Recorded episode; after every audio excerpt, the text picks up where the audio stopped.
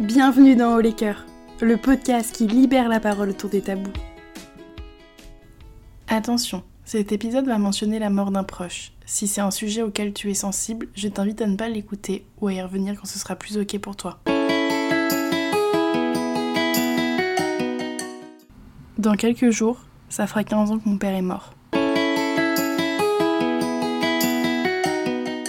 Perdre un parent quand on est enfant, je pense que c'est pas mal la pire chose qui peut arriver. Et c'est ce dont je vais vous parler aujourd'hui. Si vous avez écouté le dernier épisode, vous savez qu'il y a un gros sujet au propos de mon père.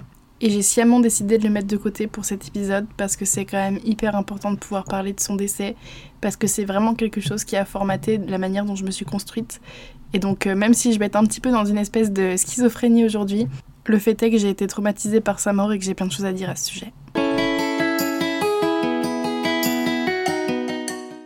Pour débuter cet épisode, je vais vous raconter le jour où ma vie a vraiment basculé et où elle basculera sans doute jamais autant, parce qu'il y a vraiment eu un avant et il y a vraiment eu un après.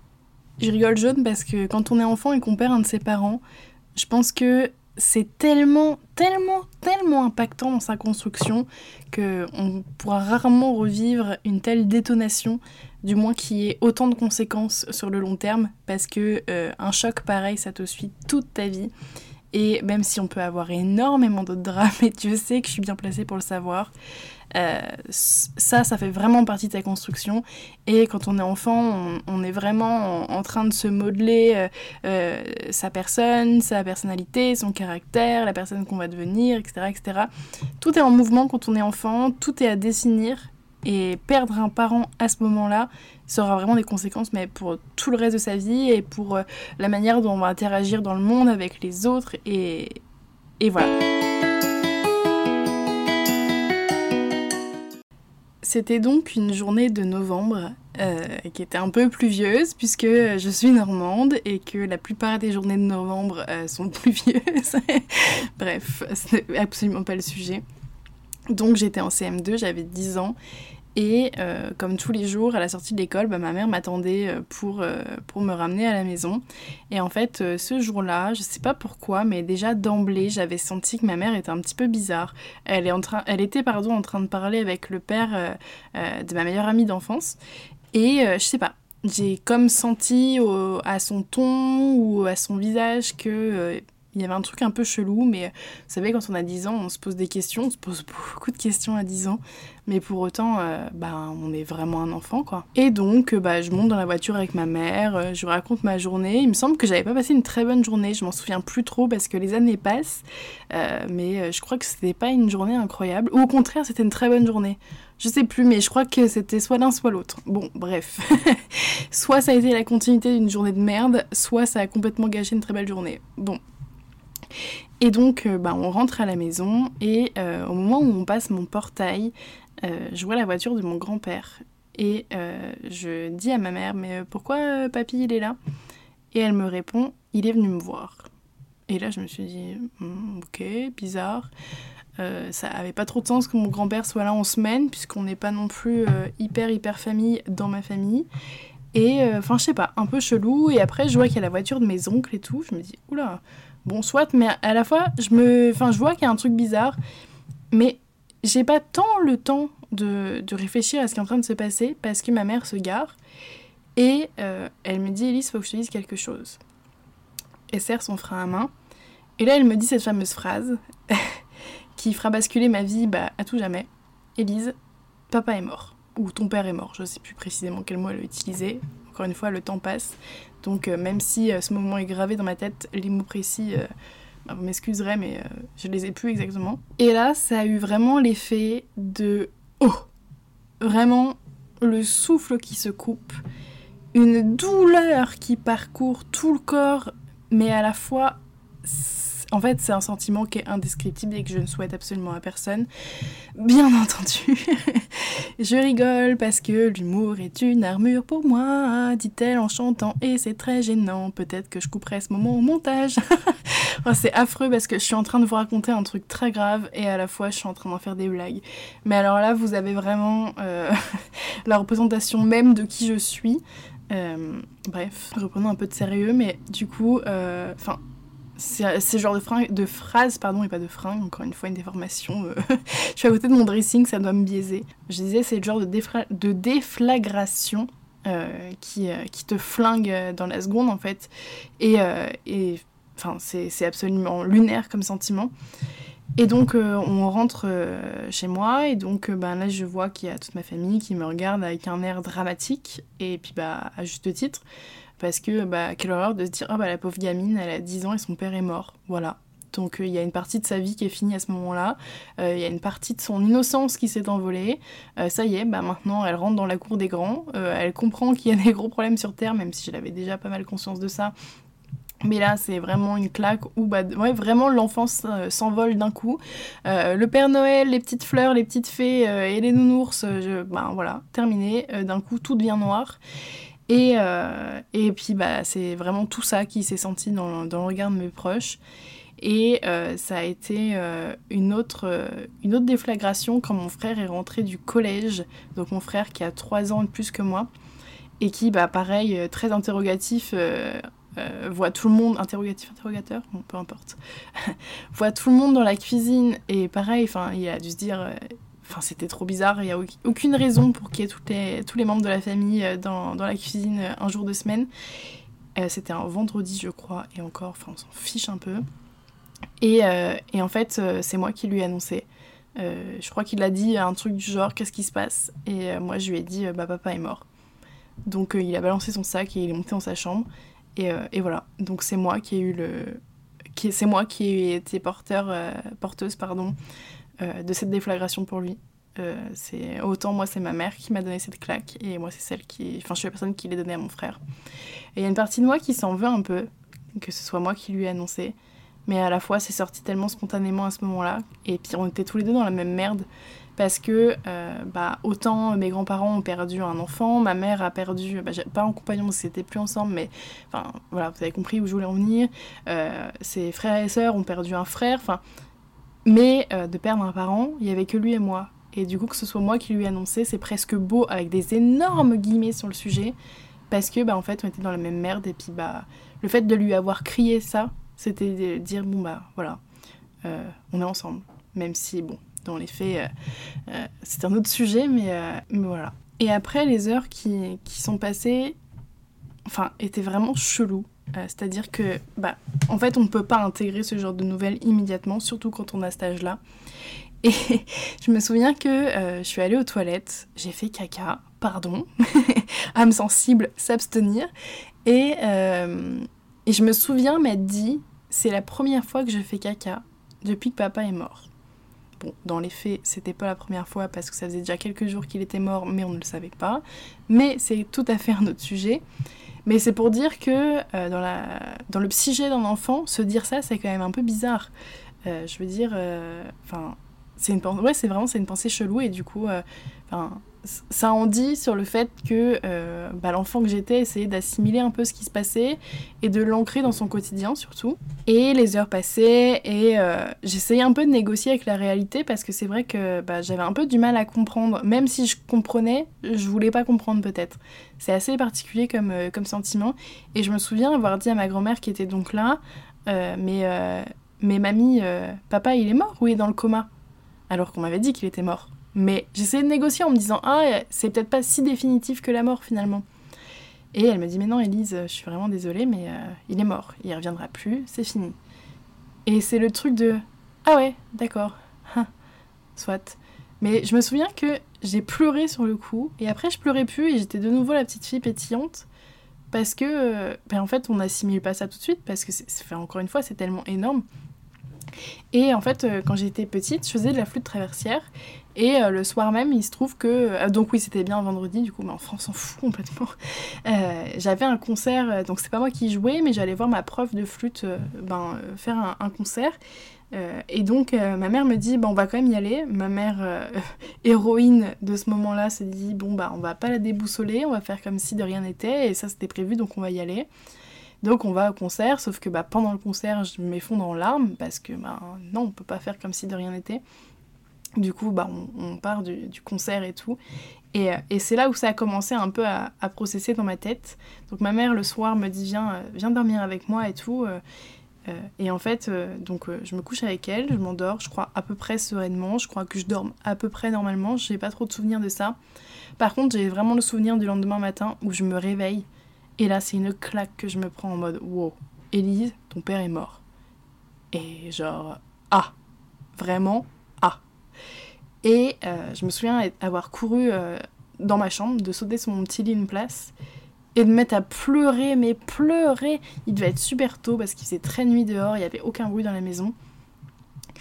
Et là, euh, là, je crois que j'ai commencé à comprendre vraiment ce qui était en train de se passer et que je reverrai plus jamais mon père et que, bah, ouais, il était mort.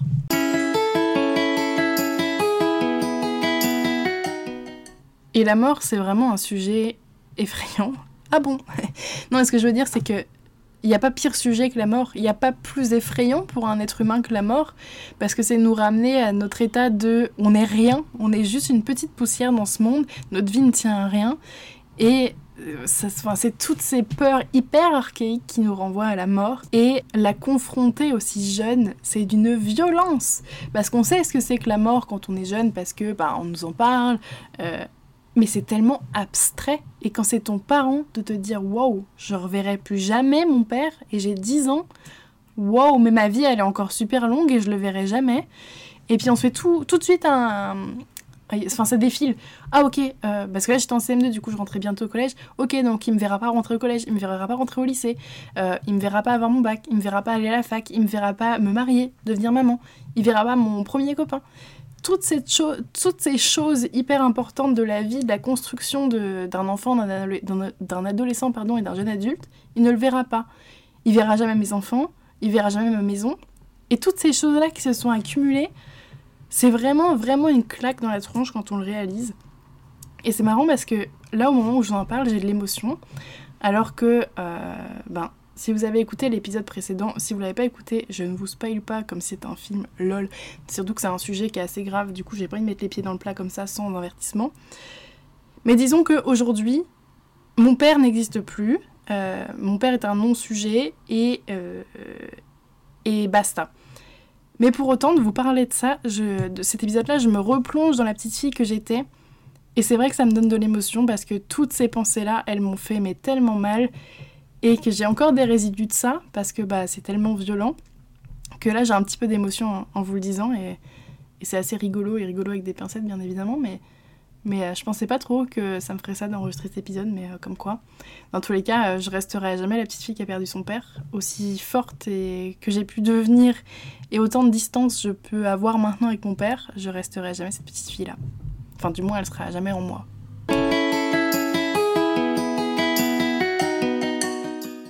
Donc voilà, ça c'était pour l'annonce.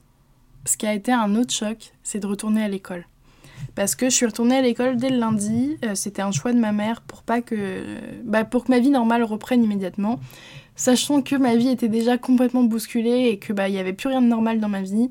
Euh, c'était hyper important que je puisse au moins euh, garder mes habitudes, retourner à l'école et pas rester chez moi, pas m'isoler, etc. Et en vrai, elle a eu carrément raison et, et elle peut être fière d'elle pour ça. Sauf que bah, retourner à l'école, c'est voir tous les copains qui sont pas au courant que ma vie vient de basculer de la pire des manières. Et euh, du coup, c'est affronter le regard des autres et c'est devoir l'annoncer. Et en fait, euh, là, cette journée, elle est un petit peu floue, j'ai quelques bribes. Mais je pense que ça a tellement été violent que bah, au final, euh, je m'en souviens plus exactement. Je crois, parce qu'on est arrivé en avance avec ma mère à l'école pour que bah, l'annonce à mon maître. Et mon maître, c'est drôle de dire ça comme ça. Euh, et euh, je crois qu'il y a eu une annonce de fête dans ma classe qu'on m'a demandé d'aller à l'extérieur de la classe et que bah, justement mon maître l'a annoncé aux autres en mode bon bah le père d'Élise est décédé euh, là en fin de semaine. ben, prière d'être agréable avec elle et de pas trop lui poser de questions ou si elle pleure ou si elle est bizarre, bah, c'est par rapport à ça. J'imagine et je crois que c'est ce qui s'est passé. Parce que je, pense vraiment pas qu'il ait dit ça devant moi, en tout cas j'en ai pas le souvenir, ça me semblerait un peu bizarre. Mais euh, du, coup, euh, du coup, voilà, et donc bah, forcément, le regard des autres de Ah, son père est mort. Et surtout que bah, euh, des enfants de 10 ans, c'est très particulier. Parce que quand il y a un truc qui est bizarre, qui sort un peu de la norme, bah, tout de suite c'est rejeté.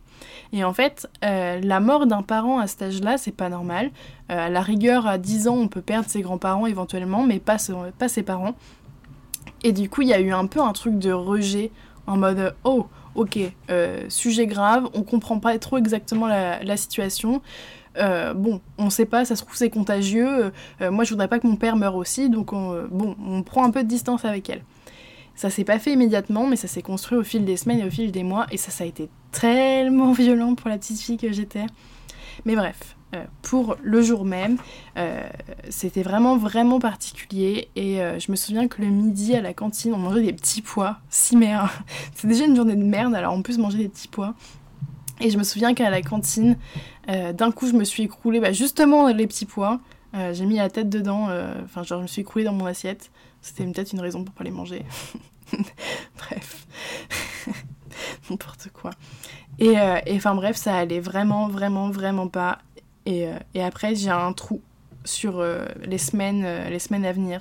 En fait, c'est rigolo parce que de, cette période-là, je me souviens exactement de l'annonce. Je me souviens exactement ce fameux moment où je me suis dit, tiens, c'est la première fois que je fais caca depuis qu'il est mort. Et ce fameux moment où je tombe la tête dans les petits pois. lunaire. Ensuite vient euh, sans doute la journée euh, la plus traumatisante de ma vie, peut-être la deuxième éventuellement, mais euh, après, après son annonce, l'enterrement. l'enterrement d'un de ses parents quand on a 10 ans, comment vous dire que c'est... S'il y a bien un endroit où on n'est pas censé être, c'est bien là. Et euh, alors la préparation de l'enterrement, je me souviens d'avoir fait des poèmes à l'école. Donc on m'avait dit, bah tiens, euh, vas-y, écoute pas les cours et écris un poème. Moi j'étais en mode, je travaille pas, j'écris un poème parce que mon père est mort. Lunaire. Et euh, je me souviens aussi que quelques jours avant l'enterrement, je disais à, mes potes, eh, c'est bientôt l'enterrement de, mon père, demain je serai pas là parce que je serai à l'enterrement de mon père. moi je serai pas à l'école parce que machin. c'est ouf à quel point un enfant deal avec ce genre de trauma d'une certaine manière. Ou alors c'est moi qui ai réagi comme ça parce que j'ai toujours réagi en mode je rigole pour me protéger des, drames. C'est possible aussi, mais dans tous les cas, je pense qu'un enfant essaye dans tous les cas d'essayer de, ouais, de négocier avec la, réalité. Et donc euh, ce fameux jour, c'est ouf parce que euh, je me souviens précisément de comment j'étais habillée. Euh, enfin, on s'en fout, ça vous apportera rien de le savoir, mais pour vous dire à quel point il y a des moments qui sont figés dans, dans nos esprits. Euh, et, je me souviens de ce moment où je vois tous les gens arriver, où on arrive euh, en haut de cette côte où bah, il y a l'entrée du cimetière et que euh, on doit sortir de la voiture parce que bah, c'est le moment d'y aller. Et ce petit sentiment de wow, ok, c'est très. Enfin, c'est ouf ce qui est en train de se passer, c'est complètement quelque chose qui me dépasse, mais il faut y aller. Et donc on y va, et quand je vois les autres qui sont bah, forcément euh, complètement euh, atterrés de la situation, à juste titre, parce que bah, mon père est mort, il avait 48 ans, donc bah, il y a d'autres âges pour décéder, et c'est pas celui-là, enfin il y a tout âge pour décéder, mais bref, on n'est pas censé mourir à 48 ans, euh, c'est ça que je veux dire. C'est la Élise du montage. Je me rends compte que je vous ai pas dit euh, de quoi mon père était mort, mais en vrai, je trouve que c'est pas forcément le sujet, ça change pas grand chose à, la question. Euh, je peux juste vous dire par contre euh, qu'il était malade et que je savais qu'il était malade. Il m'avait dit qu'il allait mourir. je savais qu'il avait une maladie incurable, mais quand on a 10 ans, maladie incurable, ça veut pas, pas dire grand chose. je, l'avais vu malade, j'avais bien vu qu'il qu allait pas bien du tout, mais pour autant, J'étais beaucoup trop jeune pour assimiler le fait que il allait pouvoir mourir, parce que je pense qu'à cet âge-là, nos parents, ils sont tellement sur un piédestal. Pardon, j'ai mon chat qui fait, qui se promène sur le bureau et qui fait du bruit les aléas du direct. Euh, oui, je veux dire, on met tellement nos parents sur un piédestal qu'on a enfants qui sont un peu intouchables. On les voit un peu tous tellement comme des dieux qui peuvent pas mourir, nos parents, quoi. Donc même si je le voyais hyper malade, ben, et qu'il me disait qu'il allait mourir, ben non, il allait pas mourir, c'était mon père. Mon père pouvait pas mourir, c'est mon super héros ne pouvait pas mourir. Donc, euh, donc voilà, j'avais beau y être, euh, enfin, au courant qu'il était malade, on n'est jamais préparé à la perte d'un proche et encore moins quand on a cet âge-là. Et euh, en fait, je me souviens avoir commencé à pleurer, mais d'avoir ravalé très vite en mode Oh, non, non, non, tout va bien. tu vas pas commencer à pleurer maintenant. Oh, Elise, t'es forte. J'avais 10 ans. Il Il n'y a pas à avoir ce truc de, Parce que j'étais en mode, ah, faut pas que les gens ils me voient pleurer, la honte, ah. Mais enfin, Elise, t'as 10 ans et ton père vient de mourir, s'il y a bien quelqu'un qui est légitime de pleurer, c'est bien toi, enfin, genre... Bref, et donc, euh, bah, on s'avance euh, jusqu'au cimetière. Il n'y a pas eu de cérémonie religieuse parce que bah, on n'est pas croyant. Et euh, pas de mise en bière parce que ma mère a décidé de pas nous y emmener. Et elle a bien fait parce que je pense que j'aurais été complètement traumatisée de voir mon père mort. Je pense que valait mieux que je garde une image saine, si on peut parler de saine, mais ça c'est un autre sujet, de mon père. Parce que, ouais, ça m'aurait traumatisée. Donc en vrai, elle a bien fait.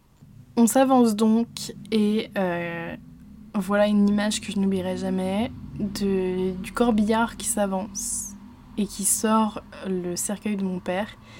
Et c'est ouf parce que ça me fait vraiment bizarre d'en parler, pourtant c'est une histoire que j'ai racontée vraiment beaucoup de fois. Mais c'est juste que dans ce contexte-là, c'est vraiment particulier parce que pour vous en parler et pour essayer d'être la plus précise dans ce que je dis, je me replonge vraiment dans la situation et en fait, il y a... Oula, pardon. Il n'y a pas le détachement habituel que j'ai parce que là, je me replonge vraiment dans le moment et euh, c'est... C'est un peu lourd, mais, euh, mais c'est bien, c'est important de, de, pouvoir en parler. Et, euh, et donc, ouais, on, on, voit ce fameux corbillard qui ouvre la porte et qui voit le cercueil et d'un coup ça devient mais tellement réel. Parce que oui bah ton père est mort. Oui bon d'accord mon père est mort. Euh, ce qui est déjà une grosse info en soi. Mais en fait la mort vu qu'elle ne se voit pas c'est très très très abstrait. Or là, je vois le cercueil et du coup, je comprends tout de suite que mon père est dedans. Mon père, donc mon père, mon corps, le corps physique de mon père est là. Son corps mort est là, boum mais une claque dans la tronche, encore une fois. Et, euh, et je sais pas si j'ai fondu en larmes ou pas à ce moment-là, mais je me souviens que je me suis dit, oh, ok, bah il est vraiment mort. S'il y avait un doute qui était permis, euh, à ce moment-là, il ne l'était plus. Et, euh, et, puis bah, bah du coup l'enterrement se déroule et je vois tout le monde qui pleure et c'est horrible et moi je me dis wow mais c'est mon père enfin tu sais j'étais un peu en mode pourquoi vous pleurez tous, vous, bande d'ingrats C'est moi qui dois pleurer, c'est mon père qui est mort, je suis une gamine et j'ai plus de père, c'est horrible, vous, euh, vous savez pas de quoi vous parlez. J'avais un peu ce truc-là et c'est ouf de penser comme ça. Enfin, oui et non au final.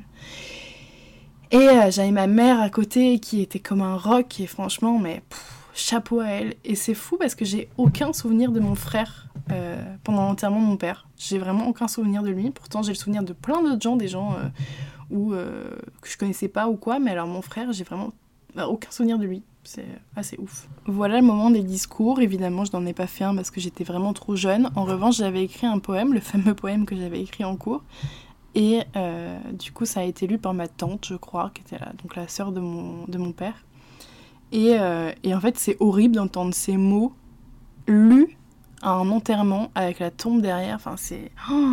Je me souviens que. Waouh. Je. Ouais, je tenais quasiment pas debout. Enfin, c'était horrible. Plus, il faisait pas beau, en Normandie en novembre, encore une fois. Et, euh, et ouais, c'était horrible. Et puis, bah, du coup, il y a eu le moment où, euh, bon, bah, tout le monde balance des roses dans, dans, dans la tombe. Moi, j'ai balancé mon poème, du coup. Et c'est, en fait, tu suis le mouvement et t'es en mode, euh, en mode automatique, mais je crois que ça, c'est même pas une question d'âge, c'est une question d'enterrement tout court. on est tous des robots dans les enterrements parce que c'est tellement violent que ben on suit le mouvement, quoi. C'est pas mal ça. Mais du coup, voilà, bah, l'enterrement se termine et puis ben voilà, c'est fait. Mon père est mort et il est enterré. Ah.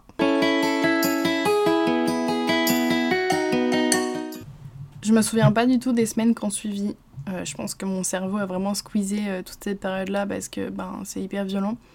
En revanche, je me souviens de mon premier Noël parce que bah, du coup, il est mort le 20 novembre 2008 et euh, bah, Noël n'était pas si loin. Et euh, je me souviens que ma famille était vraiment en mode euh, bon, bah alors là, faut mettre le paquet sur Noël. Les enfants, ils viennent de perdre leur père. il faut, faut les gâter. Faut vraiment jouer Noël, Noël. Enfin, ouais, on met le paquet. Sauf qu'en fait, bah, j'avais pas envie parce que, ben, euh, pardon, mais euh, Noël, euh, mon père vient de mourir, j'ai pas envie de fêter Noël. et je vais pas m'attarder, pardon, sur le sujet parce que je vais en faire un épisode justement pour le mois prochain.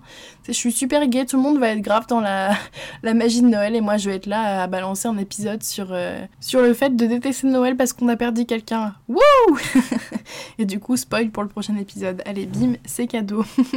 Sauf si j'oublie de le tourner, la la la la la, ce qui est tout à fait possible, mais pas. Bref. Et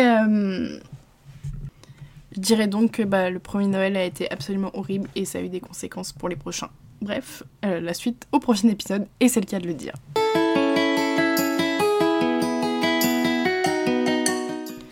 Assez rapidement, en fait, ma vie a repris son cours. Au final, j'y pensais pas tant.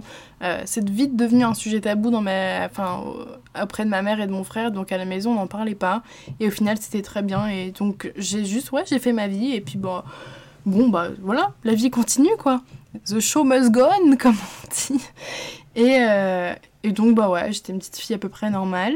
Euh, juste, bah effectivement, comme je disais tout à l'heure, il y avait parfois des moments un peu lunaires avec les autres qui avait des réflexions un peu déplacées euh, sur mon père. Il y a d'ailleurs une phrase que je pense que j'oublierai pas, où un jour on s'est disputé avec, euh, euh, un gars et il m'a dit mais va te faire enculer par ton père. J'étais en mode ah, ah ouais, ok. Alors déjà, Pardon, c'est lunaire de dire ça, mais la sodomie était déjà tellement abstraite dans ma petite tête de 10 ans, mais alors qu'on me dise par ton père, mais genre, oh, waouh, ok. Et c'était très très très violent, et je me souviens qu'il y a eu une petite phase un peu bizarre où j'étais un peu harcelée à l'école.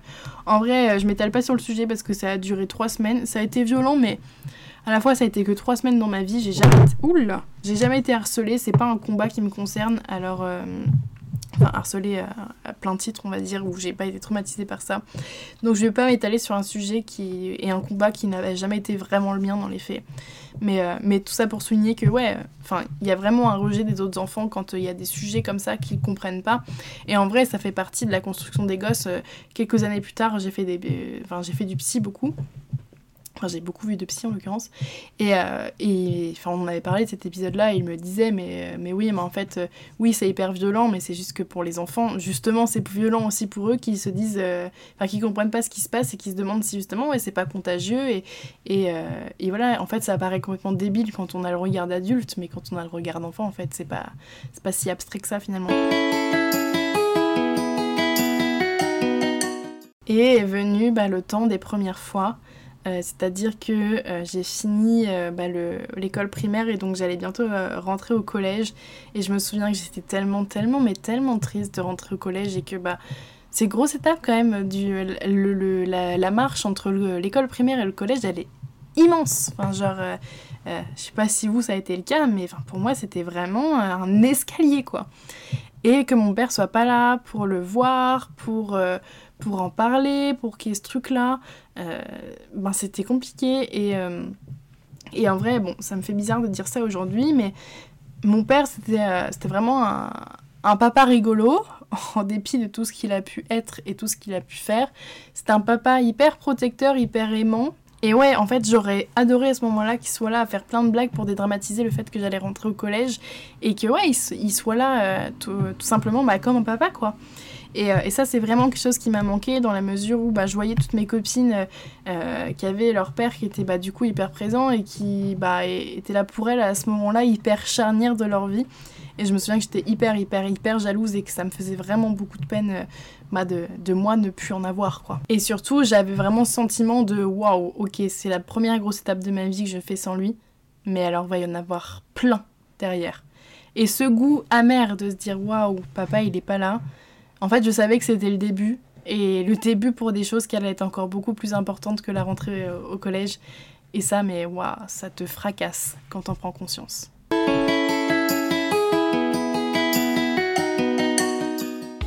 Je suis rentrée au collège et j'ai fait ma vie. Encore une fois, ça, allait plutôt bien. Et euh, j'avais juste ce truc de je me sentais différente. Mais en fait, c'est un truc que j'ai toujours cultivé. Parce que pour moi, être différent, c'est vraiment, c'est vraiment pardon, quelque chose de cool. Mais en vrai, est-ce que je l'ai cultivé parce que je n'ai pas eu le choix et que j'ai été vraiment d'emblée différente et que ben voilà, ça s'est imposé à moi? Ou est-ce que euh, c'est indépendamment de ça que j'ai toujours euh, aimé être différente et que je l'ai cultivé Vraie question. je sais pas. J'ai pas encore cette, introspection là sur moi. Mais tout ça pour dire que bah, j'ai toujours été un peu bah, en dehors des, de la norme, j'ai toujours été bizarre, euh, habillée de toutes les couleurs, euh, alors que mes potes ne l'étaient pas forcément. Enfin, j'ai toujours parlé un peu plus fort que les autres, ri un peu plus fort. Et, euh, et en fait, bah, je me rends compte que, en fait, en le disant, et c'est rigolo, parce que ça, ouais, le travail d'introspection, je suis en train de le faire en, en vous parlant, c'est rigolo, c'est que, bah, en fait, peut-être que justement, je parlais plus fort, que je m'habillais plus voyant, peut-être que bah, en, dépit pardon, d'avoir, d'avoir mon père, bah, on allait on allait me remarquer pardon, pour autre chose. Peut-être en vrai, c'est tout à fait possible et il y a vraiment moyen. Mais du coup, ouais, je me sentais différente et euh, en fait, ça a jamais trop été un tabou pour moi, la mort de mon père, j'en parlais hyper facilement. Euh, en fait, j'aime que les gens le sachent parce que euh, j'ai ce truc, j'ai cet énorme boulet à la cheville, j'ai cet énorme nuage qui s'est abattu sur moi très jeune. Et en fait, j'avais vraiment besoin que les gens le sachent assez rapidement et du coup, ça a jamais été un sujet pour moi. Et en vrai, c'est toujours vrai aujourd'hui. c'est vrai que je le dis hyper facilement et assez rapidement quand je rencontre les gens que bah, mon père est mort. Donc, euh, parce que, en fait, ça a tellement construit qui je suis, ça m'a tellement bouleversée jeune que, ben ouais, ça fait vraiment partie de qui je suis. Et en fait, c'est ouf de dire ça, mais c'est vrai.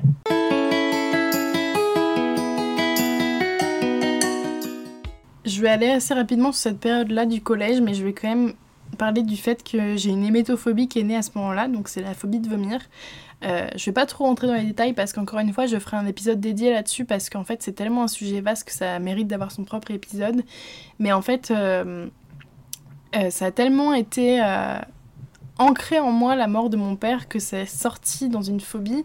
Enfin, on peut pas. Enfin, si, peut-être qu'on peut, mais dans, mon cas, je suis pas sortie indemne de ça et ça en est développé des grosses séquelles. Et en l'occurrence, bah, cette hémétophobie, c'est la plus grosse et elle me suit encore aujourd'hui. Et elle a complètement pourri mes années collège parce que euh, je faisais des grosses crises d'angoisse, c'était très dur. Et au final, euh, plus les années ont passé et j'en ai finalement fait une dépression au lycée. Donc c'est un gros, gros, gros, gros sujet dans le développement de qui je suis et, et, euh, et de ma santé mentale et de plein, plein, plein d'autres sujets. Mais enfin, ouais, je m'étale pas là-dessus, mais enfin, tout ça pour dire que une des plus, enfin, la plus grosse séquelle de la mort de mon père est arrivée au collège quand j'ai rencontré mon premier amour les autres séquelles qui peuvent apparaître quand on a un parent qui meurt quand on est enfant, et d'ailleurs pas que quand on est enfant, j'imagine, euh, c'est des choses comme euh, la peur de l'abandon qui est assez accrue. Euh, on peut avoir aussi un attachement qui est assez, assez particulier envers les autres, un manque de confiance en soi, parce que bah, forcément on a eu un manque de repères, du coup on, ouais, on a vraiment des manquements quelque part. Et en fait, globalement, je pense que beaucoup de ces séquelles-là, elles sont hyper, hyper relatives à, des manques, et des manques qu'on va chercher de à, combler pardon, d'une certaine manière et qui sont bah, justement pas, pas souvent hyper saines et c'est euh, beaucoup de traumas qui sont à déconstruire au fil des années. Parce que généralement ces traumas-là, ils sont liés euh, relations qu'on peut avoir avec les autres et on a tendance à se comporter bah, de manière pas forcément hyper saine comme je le disais. Et donc c'est hyper important de pouvoir les identifier et de pouvoir travailler dessus parce que sinon bah, forcément euh, il va y avoir des, soucis dans les relations qu'on peut avoir avec les autres et, euh, c'est hyper hyper important de pouvoir travailler dessus. C'est que moi pour ma part euh, ça se répercute beaucoup sur bah, quand je suis en couple. De moins en moins parce qu'avec les années qui passent j'ai appris à, à, me connaître à connaître mes traumas et, et les conséquences qu'elles ont pu avoir sur les relations que, j'ai pu avoir mais plus jeune, euh, euh, j'ai pu avoir des comportements vraiment exécrables avec, euh, avec les personnes qui partageaient ma vie parce que justement, j'avais cet attachement qui était hyper insécure, j'avais énormément de... Enfin, j'ai toujours très peur de l'abandon, mais à l'époque, vraiment, vraiment beaucoup, et ça, ouais, ça mettait en, en place des, des mécanismes d'autodéfense qui n'avaient pas forcément lieu d'être, et ça a pas mal pourri mes relations. Et ça fonctionne aussi en amitié où euh, j'ai toujours, euh, j'ai toujours peur que mes amis euh, décident de plus être amis avec moi parce que ils se rendraient compte que je suis pas assez bien ou que sais-je. Et donc du coup je suis toujours dans dans ce truc de vouloir me réassurer, enfin d'être dans la réassurance pardon avec moi-même parce que j'essaie de pas le faire peser aux gens. Et d'ailleurs ils vont peut-être le découvrir en, en écoutant ça. Mais c'est vrai que de, de moi à moi je suis souvent en train de me dire mais non tu mérites d'être aimé arrête tes amis vont pas arrêter d'être tes amis enfin et c'est beaucoup beaucoup de choses comme ça euh, qui, euh, qui se mettent en place dans le quotidien. il y a beaucoup de choses euh, liées aussi à la peur de l'abandon, comme par exemple dès qu'il y a des disputes ou quoi. avant plus jeune, j'étais vraiment une boule de nerfs. C'est-à-dire que je rentrais dans l'art de tout le monde dès qu'il y avait le moindre truc qui me chiffonnait. Aujourd'hui, je suis beaucoup, beaucoup, beaucoup plus mesurée parce qu'en fait, j'ai un peu plus peur, j'ai plus peur du conflit maintenant parce que j'ai peur que justement euh, de perdre les gens à cause du conflit et j'ai plus tendance à m'écraser maintenant euh, par rapport à ça mais euh, mais c'est ouais en fait c'est plein plein plein de petites choses comme ça qui se cumulent au quotidien mais en vrai, je vais pas trop m'éterniser là-dessus parce que ça mérite vraiment des épisodes dédiés. et puis avec d'autres personnes qui auraient aussi vécu d'autres traumas, je pense que ça pourrait être hyper intéressant d'en discuter ensemble. j'ajouterais juste le fait que le. En fait, je me suis remise très vite de la mort de mon père. Euh, enfin, je croyais m'en être remise très vite plutôt. C'est-à-dire que j'ai vraiment repris ma vie assez facilement euh, dans les mois qu'on suivi. Et puis après, c'est ouais, mon père était mort, mais bon, bah, il est mort, mais bon, c'est triste, des fois je suis pas bien, des fois je pleure, mais, euh, mais je vivais quand même ma vie. Je comptais les mois, tous les 20 des, des, mois qui ont suivi. Je me disais, ah bah ça fait un mois, ça fait deux mois, trois mois, euh, ça fait un an et euh, trois mois que mon père est mort. Ça c'est un truc que, que, je cochais tout le temps dans mon calendrier, j'étais tout le temps en train à l'affût de ça. Je comptais, je comptais vraiment les mois. Mais en dehors de ça, c'était vraiment pas quelque chose qui faisait tant partie de ma vie. Enfin, j'étais pas... J'ai pas le souvenir d'avoir été une, une ado triste euh, enfin une pré-ado, triste plutôt, parce que je le suis devenue dans les années à venir, justement. Mais, euh, mais du coup, fallait bien que ça sorte quelque part, parce qu'on peut pas... Euh, enfin, mon, mon, père est mort, c'est un sujet énorme, à cet âge-là, c'est énorme, fallait bien que ça sorte d'une manière ou d'une autre. Et en fait, ça a pris, ça a pris cette forme-là. Et, et juste pour faire le point sur, sur la phobie de vomir, c'est que, en fait, vous savez, quand, quand on a envie de vomir, c'est que quelque chose de mal doit sortir de notre corps. Et moi, j'ai complètement refoulé le fait que, que, mon père soit mort. Et euh, bah, je refusais que ça sorte. En fait, euh, c'est un peu une allégorie, tout ça. Je vous fais vraiment le schéma, le schéma pardon, très simplifié de cette phobie. Alors que, euh, y a eu dix ans de thérapie pour essayer de la dénouer et elle l'est toujours pas aujourd'hui. Mais je schématise fort, fort, fort, fort dans un souci de vulgarisation.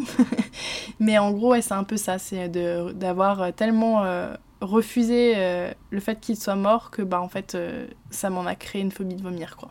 Pour les années lycée, au même titre que pour les années collège, je vais pas m'éterniser dessus parce que c'est vraiment des années qui sont marquées par cette phobie de vomir et euh, j'ai pas envie de faire un, un double sujet.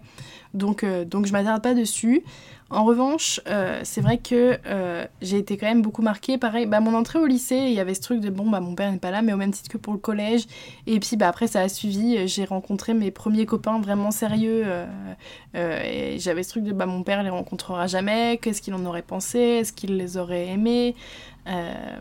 En fait, c'est ouf parce que j'essaye de me replonger vraiment dans cette période-là parce que, enfin, je vous dis, mon père est tellement un non-sujet maintenant que j'en ai presque oublié euh, les pensées que j'avais à ce moment-là. Mais c'est vrai que quand je rencontrais une nouvelle personne, j'avais ce truc de se dire, bah, il en aurait pensé quoi? Est-ce qu'il l'aurait aimé? Est-ce que mon copain aurait aimé mon père? Est-ce qu'ils auraient passé des moments ensemble? Est-ce qu'ils auraient rigolé? Est-ce qu'ils se seraient détestés? Est-ce que euh, mon père aurait été le cliché du père protecteur avec sa fille? Enfin, tout ce genre de, pensées que j'essaye d'avoir et qu'en fait, le fait d'avoir toutes ces pensées-là, ça me donnait. Euh, enfin, ça, ça, le rendait encore un peu plus vivant, je dirais. Euh, à défaut d'être là euh, pour de vrai, bah, j'essayais d'un peu de personnifier la personne qu'il aurait pu être pour essayer de soulager un peu toutes ces pensées dévorantes que j'avais à ce moment-là. Et je parle des copains, du coup, bah, je, je, réagis sur ça, mais je sais que j'avais vraiment ce truc de d'essayer un peu de. Oh, c'est tellement cliché, mais de trouver un père dans les copains que j'avais. On dirait que j'en ai eu 40 000, mais surtout qu'à cette période-là, elle est vraiment marquée par, deux, personnes qui ont été, euh, avec qui je suis restée plusieurs années et qui ont vraiment marqué bah, la manière dont je me suis construite. Et euh, c'est vrai qu'en eux, euh, j'essayais un peu de trouver ce truc paternel, ce lien de, de petite fille avec son père, qui est hyper malsain, mon Dieu, mais en fait qui se retrouve chez beaucoup de filles avec avec leurs copains et sans forcément que leur père soit mort. D'ailleurs, c'est un vaste sujet, mais peu importe, là je m'éparpille complètement. Mais c'est vrai que euh, à défaut d'avoir un père et d'avoir un homme dans ma vie, puisque j'étais pas très proche de mon frère, donc au final j'étais vraiment entourée quasiment que de filles, même si j'avais des amis mecs, euh, j'avais quand même beaucoup plus de copines. Ma mère, euh, c'était la femme de la maison, donc en fait j'avais pas trop cette figure paternelle, cette figure masculine auprès de moi. Et c'est vrai que j'essayais de la trouver bah, auprès de de mes, de mes copains, quoi, enfin de mes petits copains. Et, euh, et du coup, bah, je me souviens plus exactement, c'est vrai que c'est très flou, c'est loin, si j'avais des comportements malsains par rapport à ça, mais j'imagine que oui. J'ai forcément eu des comportements toxiques, enfin j'en ai eu, c'est sûr, mais euh, est-ce que c'était lié à ça? Euh, J'ai pas de souvenirs précis, j'ai pas d'éléments à vous donner, mais enfin, en tout cas là, comme ça, rien ne me vient, mais c'est évident qu'on a eu, puisque bah, j'étais une petite fille euh, je vais dire bancale. Non, j'étais pas une petite fille bancale. Enfin, une petite fille à ce moment-là, j'étais plutôt ado, mais oh là là, je suis vraiment chiante, pardon. Hein. Toutes mes digressions là. Mais euh, j'étais un petit peu bancale, oui, mais ce que je veux dire, c'est que euh, forcément, on est tous un peu bancale. Enfin, quand on est ado, on est en pleine construction, on est tous un peu chelous. Et donc, bah, d'autant plus quand on a des, circonstances pardon, un petit peu atténuantes. Donc, euh, donc voilà, mais pardon, je m'éparpille complètement. mais alors, ça, va falloir vous habituer parce que, pour le coup, c'est encore une fois très représentatif de ma personne. En parlant euh, de figures... Oh j'en fais tomber ma menthe poivrée, excusez-moi. en parlant de figures masculines dans, ma vie, euh, c'est tout à fait la bonne transition pour parler de mes beaux-pères. Euh, parce que bah, du coup, bah, forcément, ma mère est une femme et elle a une vie en dehors du fait d'être mère. Donc, bah, grand bien lui fasse, elle a rencontré des hommes. Et et bien sûr, je vais pas rentrer dans les détails parce que alors là, pour le coup, c'est complètement son intimité. Mais ce que je veux dire, c'est que bah, forcément, quand ta mère te dit qu'elle a rencontré quelqu'un, c'est bah, boum Boum, ce pire, cette pire manière d'expliquer les choses. Non, ce que je veux dire, c'est que, en fait, quand tu perds ton père aussi jeune ou ta mère, hein, ça marche aussi dans, dans ce, dans ce sens-là. J'allais faire une blague en mode non, désolé, je vous ai pas dit ta mère.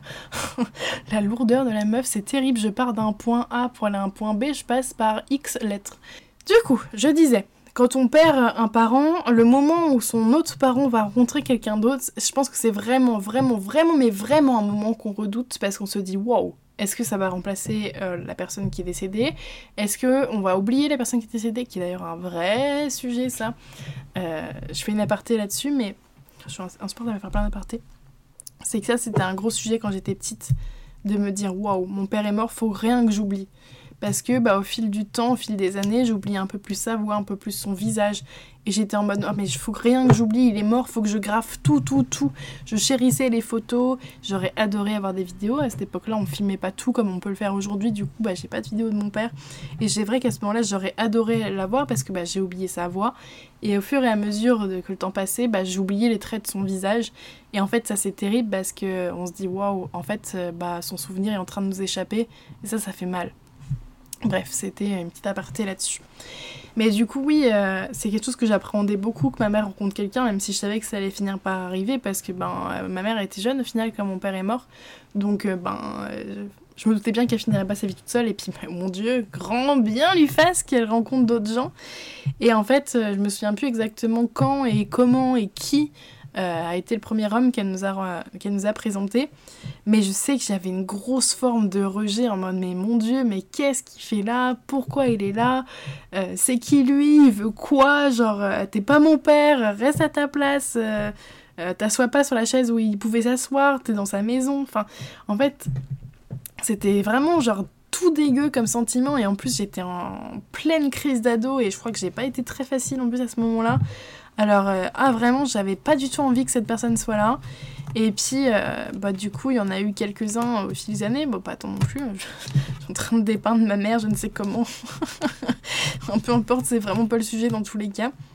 Mais ce que je veux dire, c'est que vraiment, j'ai accroché avec aucun et j'avais pas envie. Et, euh, et je me souviens euh, d'un soir où il y avait justement un, de ces hommes-là, euh, enfin, un de ces hommes-là, vraiment, on dirait qu'il y en a eu 40 000, mais un homme, en l'occurrence, sur une période donnée, qui a été avec ma mère. Genre, il était à la maison et il avait très bon pied. et il y avait ma meilleure amie qui était là et et genre, en gros, bah, après le repas du soir, euh, bon, on regardait la télé ou quoi, et on était allé jouer avec ses godasses en se disant Ouais, le mec, il a des gigantesques pieds, et on mettait nos pieds dans ses chaussures et on riait, mais comme des dindes, là. et voilà. Et euh, enfin, tout ça pour. C'était un peu ce truc de euh, Ah, on va se moquer de lui parce que Ah, Berk, j'ai pas envie que ce soit mon beau-père parce que Bah non, je veux pas que tu sois là. Vraiment ce truc de rejet et du coup d'avoir tout ce truc de le rendre ridicule pour qu'il soit de moins en moins crédible et genre juste, ouais, le rendre ridicule parce qu'il a pas sa place ici. C'était vraiment, vraiment ça. Et, euh, et, du coup, voilà, et puis bah, les années ont passé, et puis bah, moi j'ai pris de la maturité, j'ai fait ma vie, et euh, voilà que quand j'avais 18 ans, ma mère a rencontré quelqu'un qui est le quelqu'un qui a ressoudé complètement notre famille et qui est du coup euh, vraiment quelqu'un que je considère pour de vrai, comme mon beau-père. Parce que les autres, en vrai, je les appelais comme ça parce que, bon, bah, fallait bien trouver une manière de les nommer quand j'en parlais. Mais pour le coup, je les considérais vraiment pas comme quelqu'un de la famille. Et là, ma mère, quand elle a rencontré euh, cet homme-là, mais waouh euh, Là, dès, dès, la première rencontre, et en vrai, euh, peut-être que j'en ferai un épisode dédié sur, sur ça, parce qu'en vrai, ça vaut peut-être le coup d'en parler. Mais c'est vrai que les autres, j'avais pas envie de leur parler, j'avais pas envie de leur poser des questions, et je crois que c'était réciproque d'ailleurs. Euh, il s'intéressait jamais, euh, jamais trop à, moi. Et lui, en fait, directement, il s'est intéressé. D'ailleurs, c'était un jour de merde parce que je m'étais fait virer de mon premier taf chez Red Bull. ah non, je m'étais pas fait virer ce jour-là, je crois. Non, non, non, je mens, je m'étais pas fait virer, mais ça avait été une journée compliquée parce que j'avais eu un accident avec la voiture. j'avais cassé le, le, haut de la canette des voitures Red Bull, si jamais vous avez la ref. Je sais pas à quel point je suis, je suis censée euh, donner des noms de marques dans un podcast. S'il y a un truc de démoti... démoti... démoti démonétisation, oui. Parce que dans les faits, euh, mon podcast n'est pas du tout monétisé, donc en fait, il n'y a pas de question. Mais euh, je sais pas s'il y a un truc de copyright à, dire les marques. Bon, bref, peu importe. Mais euh, du coup, ouais, quand je l'ai rencontré, en plus, je me souviens avoir dit à ma mère dans la journée, je l'avais appelé, elle m'avait demandé si c'était ok qu'il vienne le soir pour faire la fameuse rencontre. Et je lui avais dit, oui, mais alors par contre, préviens-le que j'ai passé vraiment une journée de merde et que je risque d'être désagréable. voilà, la couleur est annoncée. et. Mais au final, euh, bah, ça s'est super bien passé et il m'a tout de suite posé des questions sur moi et tout et c'était génial, j'étais trop contente. Et en fait, j'ai surtout vu ma mère euh, dans ses yeux que waouh, oh là il y avait vraiment quelque chose. Et euh, je me souviens qu'on est quand la soirée s'est faite, je sais plus, j'allais dans ma chambre ou quoi, elle était en train de faire le linge à côté et je lui dis ah, il est vachement sympa et elle me dit oui et je suis très amoureuse. Et c'était trop bizarre, j'étais en mode oh ma mère elle est amoureuse, ah trop bizarre. Mais en fait quand j'y repense, bah ça me donne vraiment le sourire parce que je me dis waouh bah ouais elle, avait rencontré quelqu'un de chouette et puis bah c'était en train de bousculer nos vies à tous et euh, donc trop cool et aujourd'hui, bah, je le considère un peu comme un père et au final, bah, c'est hyper, hyper précieux. Et au final, je trouve ça beau de terminer cet épisode sur ça parce que, euh, ouais, la perte de mon père, ça a été, euh, ah ouais, le drame de ma vie, je pense parce que euh, bah ouais, c'était très très dur et ça a eu des conséquences énormes sur qui je suis, sur la manière dont je me suis construite. Ça a été le résultat euh, d'années complètement folles où euh, j'étais au fond du trou, où j'étais très dépressive, j'en ai même été suicidaire. puis bah mon père, il y a un vrai sujet avec ça et encore une fois, je m'étale pas dessus parce que ce sera dédié dans d'autres épisodes. Mais ce que je veux dire, c'est que bah mon père est un très très très très très gros sujet dans ma vie. Et le fait d'avoir réussi à éprouver autant d'attachement à un autre homme qui a du coup cette figure paternelle, c'est magique de se dire euh, waouh, c'est possible après tout ce qui s'est passé avec mon propre père, après son décès, après toutes les révélations que j'ai pu avoir, bah de ouais, d'avoir cet homme-là dans ma vie, bah c'est très précieux parce que bah, en fait ça redonne juste du pouvoir à la figure paternelle et de se dire que bah un père c'est précieux et on n'en a qu'un. Et ça, c'est vraiment quelque chose que j'avais oublié et que bah, j'ai pas connu puisque j'ai grandi sans père finalement. Et donc, bah, c'est chouette d'en avoir de nouveau un. Et euh, c'est aussi chouette de se dire que, ouais, un père, un vrai, avec les liens du sang, je veux dire, on n'en a qu'un. Mais pour autant, euh, des figures paternelles, on peut en avoir plein. Et des gens qui remplissent ce rôle-là, et parfois mieux, ben, ça existe. Et ça, c'est très chouette.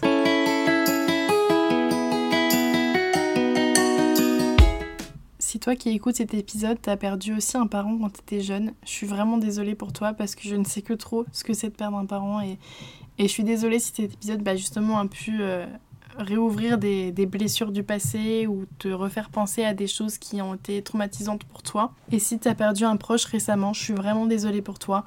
Euh, je te souhaite vraiment tout le courage du monde pour cette épreuve-là. Et euh, sache que dans tous les cas, même si c'est affreux aujourd'hui, la roue elle tourne, c'est hyper bateau, mais on finit toujours par avancer. On n'oublie jamais les gens parce que c'est des gens qu'on a aimés, qu'on aime et qu'on aimera toujours d'ailleurs. Mais, euh, mais en fait, la vie elle continue et puis ben, petit à petit, on apprend à, vivre avec. Difficilement, mais on apprend à vivre avec et c'est possible. Et en fait, il faut juste laisser le temps au temps. Et encore une fois, mes DM sur Instagram sont complètement ouverts. Euh, donc euh, il suffit juste de m'envoyer un message, même si je peux être un peu longue à répondre parfois, euh, ce sera avec grand plaisir que, j'en discuterai. Mon compte c'est Olaker, O-H, cœurs. Aussi douloureuse soit-elle, la mort fait partie de la vie et c'est hyper important de savoir l'appréhender d'une manière ou d'une autre. Allez, au les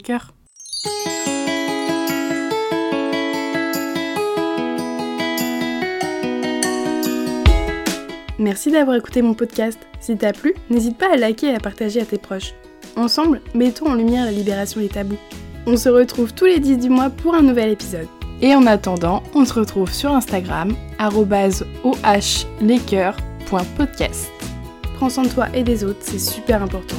Et surtout, au les